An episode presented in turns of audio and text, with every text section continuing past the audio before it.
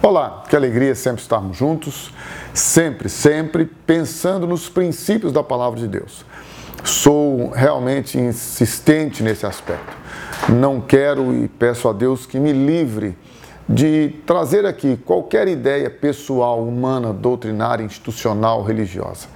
Porque a palavra de Deus, ela é viva, ela é eficaz, ela tem o poder de entrar, de penetrar dentro de nós para nos libertar, para nos fazer pessoas livres.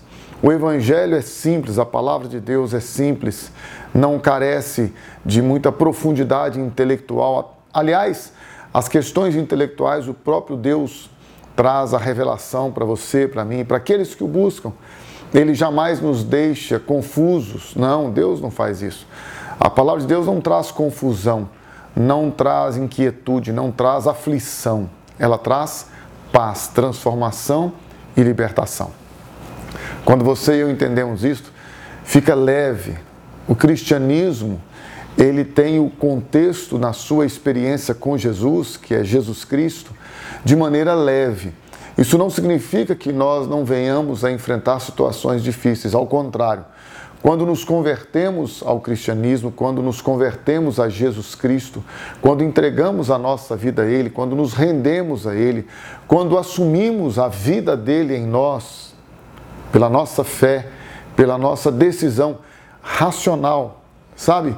A decisão de seguir a Jesus, de obedecer a Deus e a Sua palavra, é uma decisão intelectual, racional, compreensível. A fé, ela não nos leva só às questões místicas, ao contrário, ela nos leva, nos pauta, nos direciona, nos guia para uma decisão extremamente racional. E por que racional? Porque nós precisamos entender que a nossa decisão é fruto do nosso livre-arbítrio, é fruto das nossas escolhas.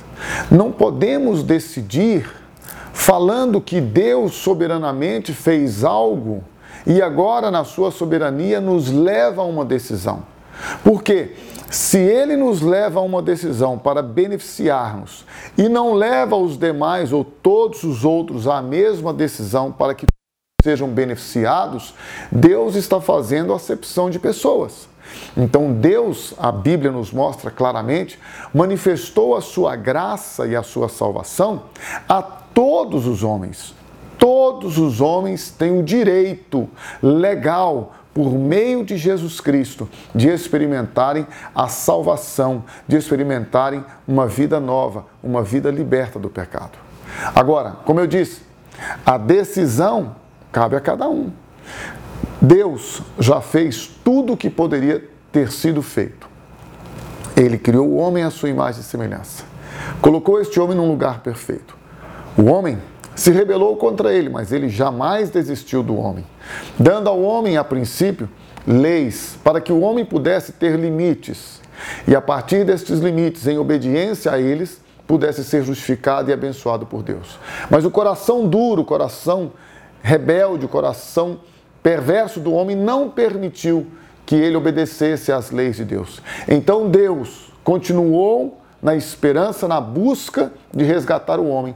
E para isso ele enviou o seu filho Jesus, para que todo que nele crer não pereça, mas tenha vida eterna. Jesus veio para nos libertar e nos libertar de maneira plena e poderosa. Este é o anúncio da salvação em Cristo Jesus. Ele nos liberta de maneira plena e poderosa.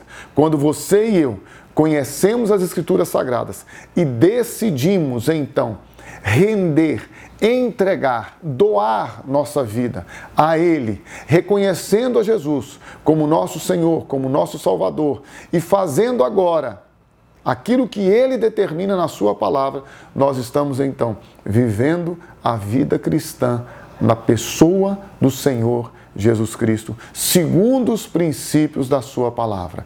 Não precisamos de uma religião, não precisamos de uma instituição, não precisamos de regras e doutrinas humanas. Nós, você e eu, precisamos de uma pessoa. E esta pessoa é Jesus Cristo. Ele, Jesus, veio a este mundo, deu a sua vida para que você e eu pudéssemos ter vida e vida abundante, a vida ressurreta de Jesus Cristo. Não se esqueça, o caminho já está estabelecido, a verdade já está manifestada, a vida está entre nós. Jesus Cristo, o Verbo que se fez carne, habitou entre nós, veio a este mundo para nos dar vida e vida abundante.